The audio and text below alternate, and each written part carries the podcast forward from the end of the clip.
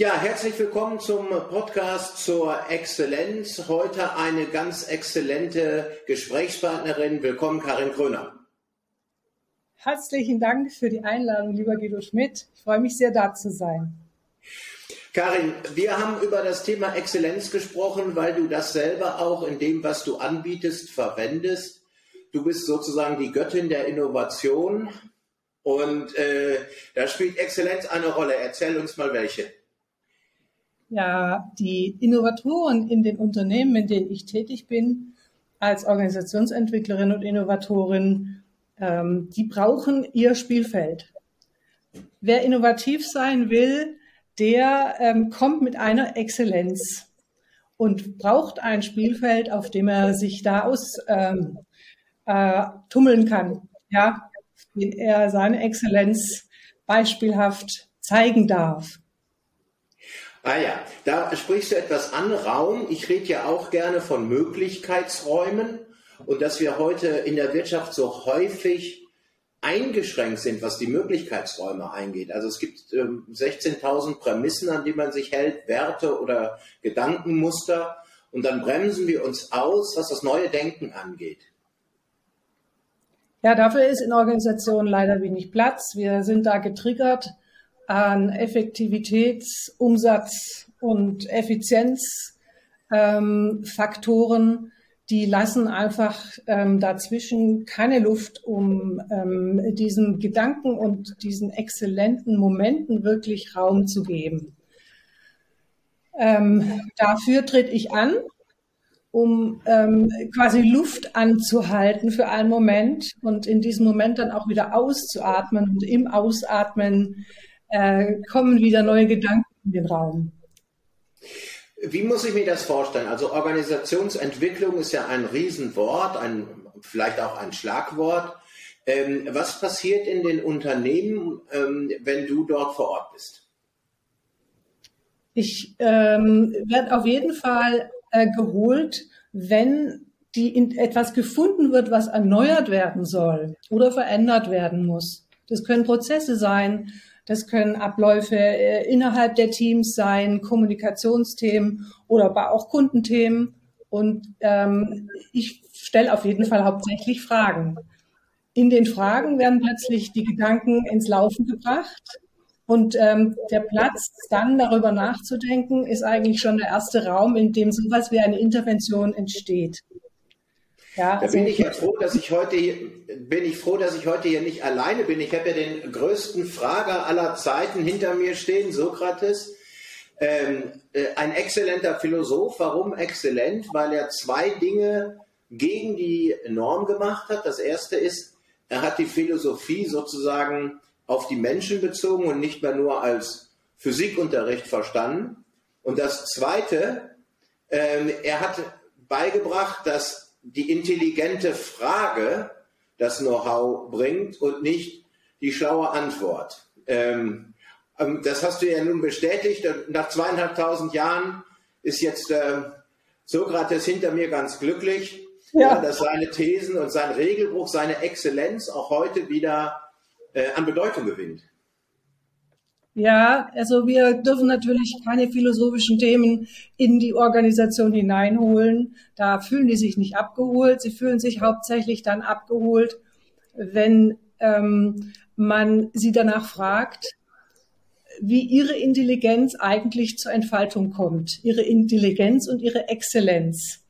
Und da entstehen ähm, vor allen Dingen in der Zusammenarbeit, wenn dann die Menschen zusammenkommen, die bestimmte Exzellenzen kombinieren, da entsteht dann so etwas wie übersummative Kräfte. Ich würde das fast übersummative Intelligenz nennen. Ja. Ist das die Summe mehr als, ähm, da ist das Ganze mehr als die Summe der einzelnen Teile. Und aus, diesen, ähm, aus dieser Konstellation, da können wirklich innovative Ideen, Ansätze und auch wirklich Produkte entstehen. Ja, ich glaube, so geht das. Äh, Emergenz äh, heißt, also diese, was hast du gesagt, übersummarisch, finde ich auch toll. Kräfte, ja. Übersummative Kräfte. Du musst dir das vorstellen wie so ein Gänsehautmoment. Wir sitzen in einem Raum und werfen ihre besten Ideen in den Raum und hören einfach nur zu und lassen das wirken, was da im Raum steht. Und das ist wirklich so, dass du plötzlich merkst, das sind übersummative Kräfte am Werk. Ja, äh, schönes Wort finde ich äh, äh, ganz toll. Ich bin ja immer so ein bisschen klassisch angehaucht, deswegen habe ich immer Emergenz äh, verwendet, aber ich glaube, übersummativ kann man sich besser merken. Ähm, ich, glaub, ich, glaube, das beschreibt den ähnlichen Sachverhalt. Ähm, aber äh, schön finde ich ja, also du schaffst also bei deiner Arbeit einen Raum und zwar nicht räumlich, sondern einen Gedankenraum, richtig? Einen Kreativraum von Zeit und mehreren Dimensionen, ja. Und äh, mal ganz platt gefragt, die Teilnehmer in diesem Raum, ähm, dauert das lange, bis sie ihre Freiheiten erkennen?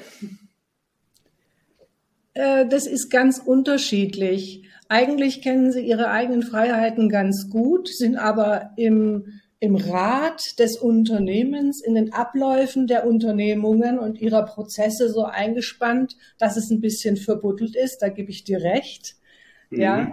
Aber letztlich äh, scheint so eine, so eine Exzellenz doch immer durch in dem Moment, wo man ins Gespräch kommt. Und sagen wir mal, die Hürde, die, die du jetzt unter Umständen jetzt ansprichst, das ist die, wie viel Freiheit nehme ich mir dafür? Wie sicher fühle ich mich im Unternehmen?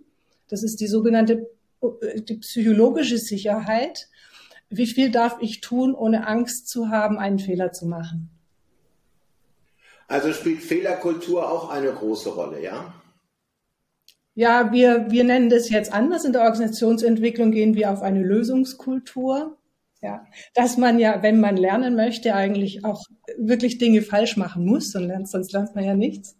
Mhm. Ja. Und da ja, das finde ich auch gut. Also, um mal ehrlich zu sein, das dämlichste Wort auf der ganzen Welt ist Fehlerkultur. Absolut. Dann würde ich das ja, würde ich ja, also Fehler ist ja ein negativ besetztes Wort und das kann ich jetzt umdrehen, wie ich will. Das wird nie positiv. Ich kann zwar sagen, dass man äh, Misserfolge hinnimmt auf dem Weg zum Richtigen, und, ähm, aber das Fehlerkultur zu nennen, das äh, finde ich ganz schrecklich. Ja, ja, ja, ja, ja. Das führt auch zu ganz vielen Missverständnissen in den Unternehmen, die sich darum bemühen. Denn ähm, sie fokussieren sich letztlich auf den Fehler anstelle aufs Lernen. Ja. Ja, genau. Ähm, äh, und dann wird immer gefragt, warum und wie konnte das passieren und alles ist rückwärtsgewandt. Wir wollen doch, wenn wir innovativ sind, müssen wir doch nach vorne schauen.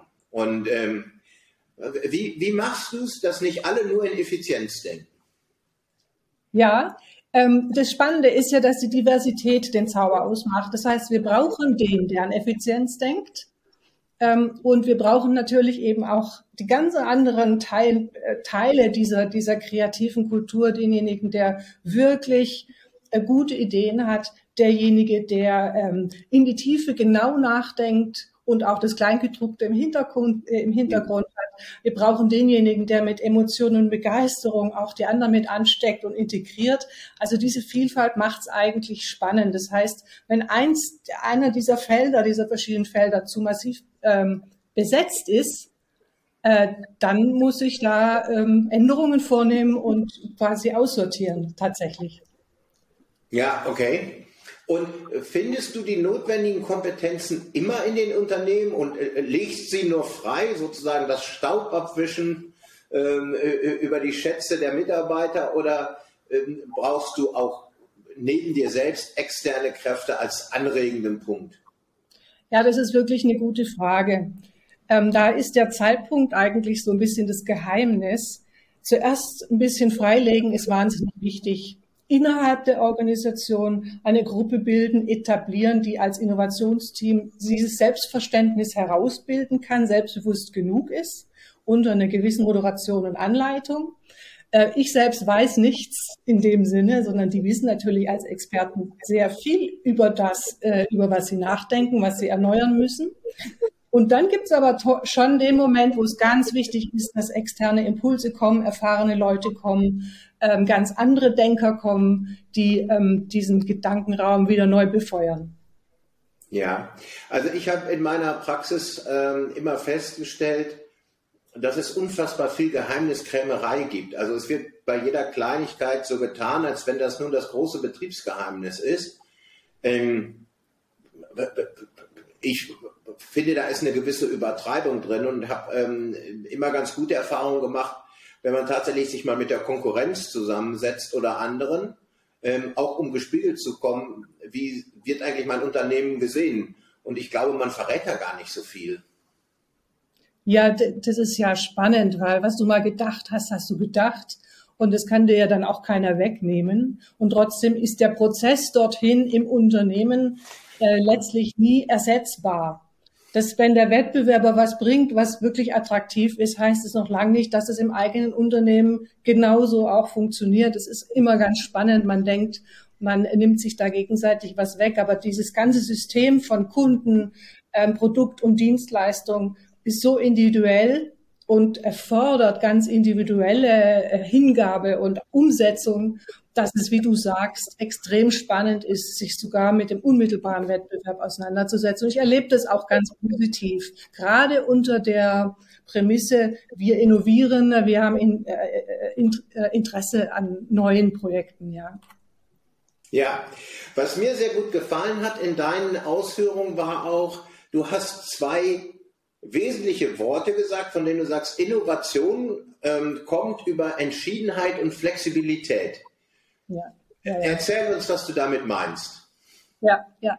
Ja, aber das ist natürlich was sehr, sehr Akutes. Im Moment ähm, ist nun äh, die Führung in den Unternehmen, also wir reden hier vom Mittelstand, sehr herausgefordert, ähm, da eine Balance herzustellen zwischen der Selbstbestimmtheit vieler vieler Mitarbeitender und aber eben auch einer Entschiedenheit, die sagt, hier ist vorn, da wollen wir hin. Im Zusammenhang mit Innovation ist es natürlich extrem spannend, entschieden zu sein vom Kopf an, von, von der obersten Liga aus. Also Top-Entscheider sollten entscheiden, wir kümmern uns um Innovation, stellen Ressource bereit, Budget und machen es möglich für diejenigen, die dabei sein wollen und können. Das ist die Entschiedenheit. Aber die Flexibilität braucht es natürlich dann auf der anderen Seite genauso zu sagen, ja, es kann was schieflaufen. Ja, es wird Geld ausgegeben, wo ähm, der Gesellschafter oder der Aufsichtsrat nachher nicht eins zu eins äh, des, des Produktergebnis vorliegen hat und das ähm, äh, diese, dieser lange Atem und äh, die, die Flexibilität auch die, die Richtung wieder zu ändern, die äh, verlangt von der Führungskraft oder aber auch den Geschäftsführern immer viel ab. Ja, es sind schwierige Zeiten. Ähm, darf ich mal ein bisschen komisch fragen? Bitte. Ist jetzt mit Pandemie und Krise und nochmal Krise und Lieferkette ja. ähm, nicht sogar ganz schlechte Zeit für Innovation? Und zwar eigentlich braucht man sie und ja. andererseits will man sich die Zeit nicht nehmen und das Geld dafür nicht ausgeben. Ist das so oder habe ich da einen falschen Eindruck? Gar nicht, gar nicht. Das bezeichne ich als den schönen Schmerz. Ja, das ist immer so ein schöner Schmerz, wenn du den Geschäftsführenden in die Gesichter guckst und sagst, ja, ja, sagen Sie, Frau Krönert, ja, wir sollten, wir sollten, das wäre so toll. Und dann fängt das Herz an zu strahlen und eigentlich äh, äh, verursacht es immer Begeisterung und trotzdem ist auf der anderen Seite äh, der unternehmerische Druck tatsächlich akut so groß, dass da sogar eine gewisse Überhitzung stattfindet im, im, in den Unternehmen, äh, da einfach so hoch zu fahren mit allen den Anforderungen, die gerade sind, dass ich als systemische Denkerin da tatsächlich ein bisschen vorsichtig bin, um nicht noch mehr Druck hineinzubringen. Ja. ja. Ich bin die, die Entlastende sozusagen. Ja, also es sind ja spannende Zeiten. Ich äh, plädiere ja dafür, gerade jetzt äh, darüber nachzudenken, was wir eigentlich tun müssen, wenn wir nicht mehr in diesem Krisenmodus sind ja. oder ob wir uns mit den bekannten Mitteln aus dieser Krise befreien können. Und insofern ähm, ist ja mein Petito, um bei Exzellenz zu sagen, wir müssen Möglichkeitsräume schaffen, so wie du das auch sagst. Und wir müssen ähm, bei den Sätzen, die gesprochen werden in Unternehmen, einfach mal prüfen, wie viele Prämissen sind da eigentlich drin. Und äh, da habe ich immer so das Beispiel, wenn eine Bank sagt, sie ist eine Bank, dann ist für mich die Frage, was ist heute eigentlich eine Bank? das ist, die Frage ist ja noch nicht beantwortet. Wir, wir sehen bei den schlechten Geschäftsmodellen und den schlechten Zahlen und so, dass es da angeblich äh, anscheinend einen Veränderungsdruck gibt. Wenn ich aber immer mit den gleichen Wörtern hantiere, dann komme ich sozusagen aus dieser Gedankenwelt nicht raus. Ne? Was ist die Bank von morgen? Ist die mehr Fintech, als sie das heute ist? Oder ist sie wieder Vermögensverwalter? Oder ist sie Transaktionsbank? Oder was ist sie eigentlich? Ähm, und diese Fragen werden nie gestellt. Und deswegen sind auch die Antworten immer nur im Rahmen dieser ganzen Prämissen. Naja, da sind wir uns beide ja total einig, lieber Guido. Du kannst das Problem nicht mit derselben Herangehensweise lösen, wie es entstanden ist. Oder die Aufgabe nicht auf dieselbe Art und Weise lösen mit dem Handwerkszeug, das du bisher, bisher immer schon verwendet hast. Wie sollst du da auf neue Lösungen kommen? Insofern ist der Kern der Innovation natürlich immer genau in dem Momentum zu sagen, ähm, äh, jetzt etwas anders machen, als wir es bisher immer schon gemacht haben und jetzt die Regel brechen, jetzt aufbrechen, jetzt die Dinge anders tun. Das erfordert natürlich ähm, einen mutigen Geist, Vorausschau, Vis Visionäre letztlich, die ähm, auch nicht die Angst haben, ins Risiko zu gehen. Ohne diese Menschen ähm, kann ich quasi die, diese Aufgabe gar nicht erfüllen. Das heißt, ich brauche immer die Ansprechpartner im Unternehmen, die sagen trotzdem und jetzt hast recht. Ist das der Grund, warum du im Mittelstand bist? Weil du da diese Menschen findest, die risikobereit sind, mutig oder das schönere Wort ist ja Tapferkeit. Tapferkeit ja. ist Mut plus Durchhaltevermögen, weißt ja. du? Ja. Schön, ja. Und äh, könntest du das, was du tust, auch in einem äh, Konzern äh, unterbringen oder glaubst du, die würden sich gar nicht so sehr öffnen. Doch, die Konzerne, die haben inzwischen, ähm, ich, ich sag mal, die sind schon sehr lange ähm, hinterher, haben diese ganzen Mechanismen für sich quasi auch schon implementiert und oft ganz eigene Institu institutionalisierte Teams. Äh, die haben ihre eigenen Organisationsentwicklungsprofis schon, die tatsächlich auch schon Abteilungen aufbauen. Die haben auch eigene Innovationsförderer und Innovatoren. Ähm, äh, besonders spannende Beispiele in den Konzernen sind ja die aus den letzten drei, zwei, drei Jahren, kurz vor der Pandemie, auch sehr heiß diskutierten Graswurzelinitiativen. Ich ja, weiß ja, nicht, okay. begegnet ist, ja, also große Konzerne wie ähm, Scheffler oder Bosch ähm, haben über, über Mitarbeitende solche Initiativen zu erneuern, anders zu kommunizieren, auch im Unternehmen sozusagen ähm, ja, erfunden und auch entwickelt. Ja, dann sind, sind wir jetzt bei einem spannenden Thema. Aus deiner Erfahrung ähm, die Frage, ist Innovation ein Top-Down oder ein Bottom-Up-Prozess? Also Graswurzel oder Chefsache? Beides. Ohne Chef geht's gar nicht. Dann kann man, ähm, ohne Chef geht's gar nicht. Äh, es geht ohne Bottom-Up. Aber ähm, Bottom-up funktioniert ähm, auch, wenn der Chef dabei ist. Ah, also dann müssen wir die, den Krieg nicht führen. Ähm, ich persönlich sehe es ja auch so äh, und sage, wenn ich exzellent sein will, dann muss ich irgendwie etwas anders machen, eine andere Richtung. Ja? Ähm, oder ich muss ähm, eine Vision haben, hinter der sich diese ganzen Initiativen, ob nun Graswurzel oder sonst irgendwie etwas, überhaupt äh, vereinigen können. Also die müssen ja wissen, in welche Richtung das geht.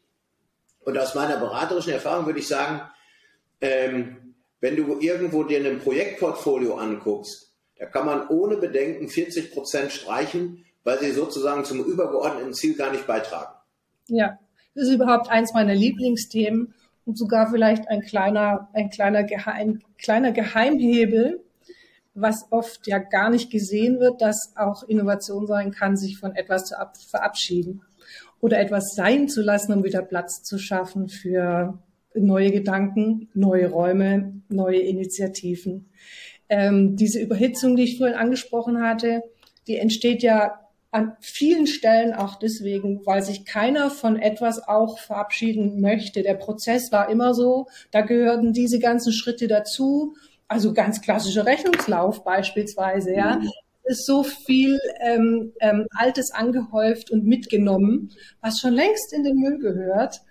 äh, dass da die, die, äh, die Mitarbeitenden, auch die Führungskräfte oft gar nicht auf die Idee kommen, lassen wir weg. Machen wir ja. Platz. Nee, das mit dem Weglassen scheint mir ganz wichtig. Ich komme nochmal mit meinem Projektbeispiel. Ja. Ähm, wir kennen alle aus den Unternehmen, ob groß, ob klein, hunderte von Initiativen mit neuen Projekten. Ja. Wenn ich die Frage beantworten sollte, wie viele der Projekte werden auch mal abgeschlossen oder abgehakt, dann würde ich sagen, sind das nach meiner Erfahrung zwei Prozent. Meistens ähm, fehlt die Idee zu sagen, so, da haben wir uns bemüht, da haben wir was erreicht und jetzt ist fertig. Das hat ja eine unheimlich entlastende Wirkung. Man könnte sich auch ein bisschen feiern und sagen, das haben wir geschafft. Aber das gibt's nicht. Da wird schon wieder das Neue angestoßen und das Alte wird nicht abgeschlossen. So, und dann gibt es auch immer so rudimentäre Fragmente, will ich das mal nennen, äh, von Altprojekten, die noch irgendwo im Unternehmen schlummern. So, und das sind denn echte Energiefresser, das weiß man ja von sich selbst.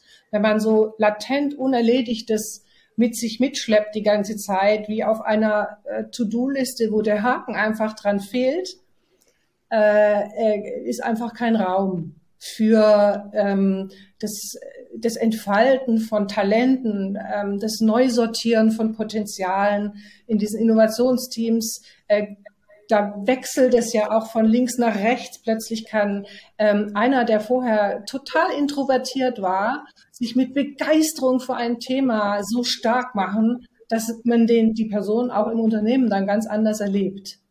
Ja. Und ähm, das hat damit zu tun, dass diese Person auch von etwas entlastet wurde, sich verabschieden durfte von einer Rolle oder von einer Tätigkeit, die ihn bisher in so ein kleines Korsett gepackt hat. Also die große Freiheit? Ja. Äh, äh für, für Innovieren ja. Im ja, Rahmen ich glaube auch, ohne Freiheit geht es nicht. Deswegen ärgern mich auch die zurzeit der gesellschaftliche Trend zu Denkverboten ähm, wo, wir, wo man ja irgendwie, immer, man soll ja immer Haltung zeigen, was ja im Grunde die Vorstufe der Boniertheit ist, dass man immer nur so guckt, wie man guckt und alles andere wird abgewertet. Ähm, ohne Freiheit geht es nicht. Ja, die ist so äh, auch inzwischen so umkämpft und subjektiv in Unternehmen selbst. Es gibt jetzt Umfragen ganz aktuell, ähm, sind denn politische Diskussionen am Arbeitsplatz erlaubt oder sogar erwünscht? Und die Mehrheit der Mitarbeitenden spricht sich dafür aus, ja, das produziert, ähm, das produziert neue Gedanken, das produziert Kontakt. Äh, wir waren ja in, wir sind ja in so einer politischen Korrektheit groß geworden. Ähm, äh, wir brauchen heute die Auseinandersetzung auch am Arbeitsplatz mit ähm, respektvoller Uneinigkeit, nenne ich das, in der diskutiert werden darf von links nach rechts, ohne sich in Schubladen zu schieben gegenseitig. Und das ist eine große Freiheit. Ja, dann wollen wir mal den Weg zur Freiheit gehen. Ähm, ich muss das nochmal hier ganz deutlich erwähnen. Wenn es nicht Uneinheitlichkeit gibt und Differenzierung, dann gibt es auch keinen Fortschritt. Und ähm, wenn wir so glauben, dass alle irgendwie wie die Lemminge äh, einheitlich an bestimmten Dingen arbeiten, dann äh, ist das die Vorstufe zum Untergang. Äh, man braucht die Vielfalt und ähm, das ist, glaube ich, eine kulturelle Sache, auch in den Unternehmen, dass man das zulässt. Und die Aufgabe in den Unternehmen ist heute, glaube ich, doppelt schwierig, weil es eben gesellschaftlich diesen Trend zur Haltung gibt und zum ähm, gemeinsamen Denken, gemeinsame Werte. Ich will aber gar nicht alle Werte von anderen übernehmen und eine Demokratie, einer Demokratie schadet das in höchstem Maße. Absolut. Also da ist äh, tatsächlich auch Moderation immer ganz, ganz günstig.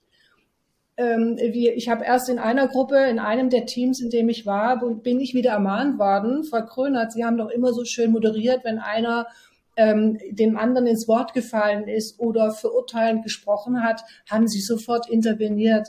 Dann habe ich gesagt, ja, stimmt, habe ich jetzt, äh, habe ich mich sehr, sehr zurückgenommen, aber es ist wohl wieder an der Tagesordnung, hier klare Regeln für eine Diskussion vorzugeben. Und es entlastet auch und erleichtert die Teilnehmenden zu wissen, okay, da steht jemand, der achtet drauf, dass jeder sein Rederecht bekommt und es keine Verurteilung zu keinem der Beiträge gibt. Das muss man wieder üben. Ja, das glaube ich auch. Liebe Karin, eine abschließende Frage an dich. Hast du ein besonderes Beispiel von Exzellenz, was du uns und den Zuhörern und Zuschauern so mitgeben möchtest, ähm, das dann auch in Erinnerung bleibt?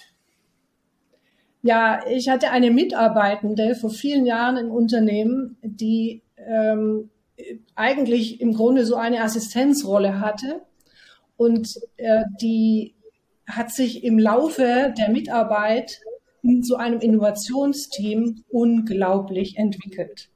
Die kam da mit Herzklopfen zu mir und sagte, nach zwei Jahren, ich werde das erste Mal vom Unternehmen eine kleine Speech halten. Und es war für sie ein unglaublicher Schritt. Und sie hat es mit Glanz und Bravour erledigt. Und dann hat sie festgestellt, das reicht mir nicht. Und inzwischen hat sie eine super schöne Karriere auch. Sie ist inzwischen Agile Coach in einem großen IT-Konzern geworden und wandert nun von Unternehmen zu Unternehmen, um diese Mission, die sie da für sich entwickelt hat, in dem Innovationsteam tagtäglich weiterzutragen. Ja, das ist doch ein herrliches Beispiel. Da kann man nichts mehr draufsetzen. Ich darf mich ganz recht herzlich für dieses Gespräch bedanken. Ich wünsche weiterhin viel Erfolg bei Innovation und freue mich, eine Mitstreiterin zu haben beim Kampf für die Freiheit. Und ähm, ich denke, wir hören voneinander. Dankeschön. Wir hören voneinander. Vielen lieben Dank für das spannende Gespräch, lieber Guido Schmidt. Danke, tschüss. Tschüss.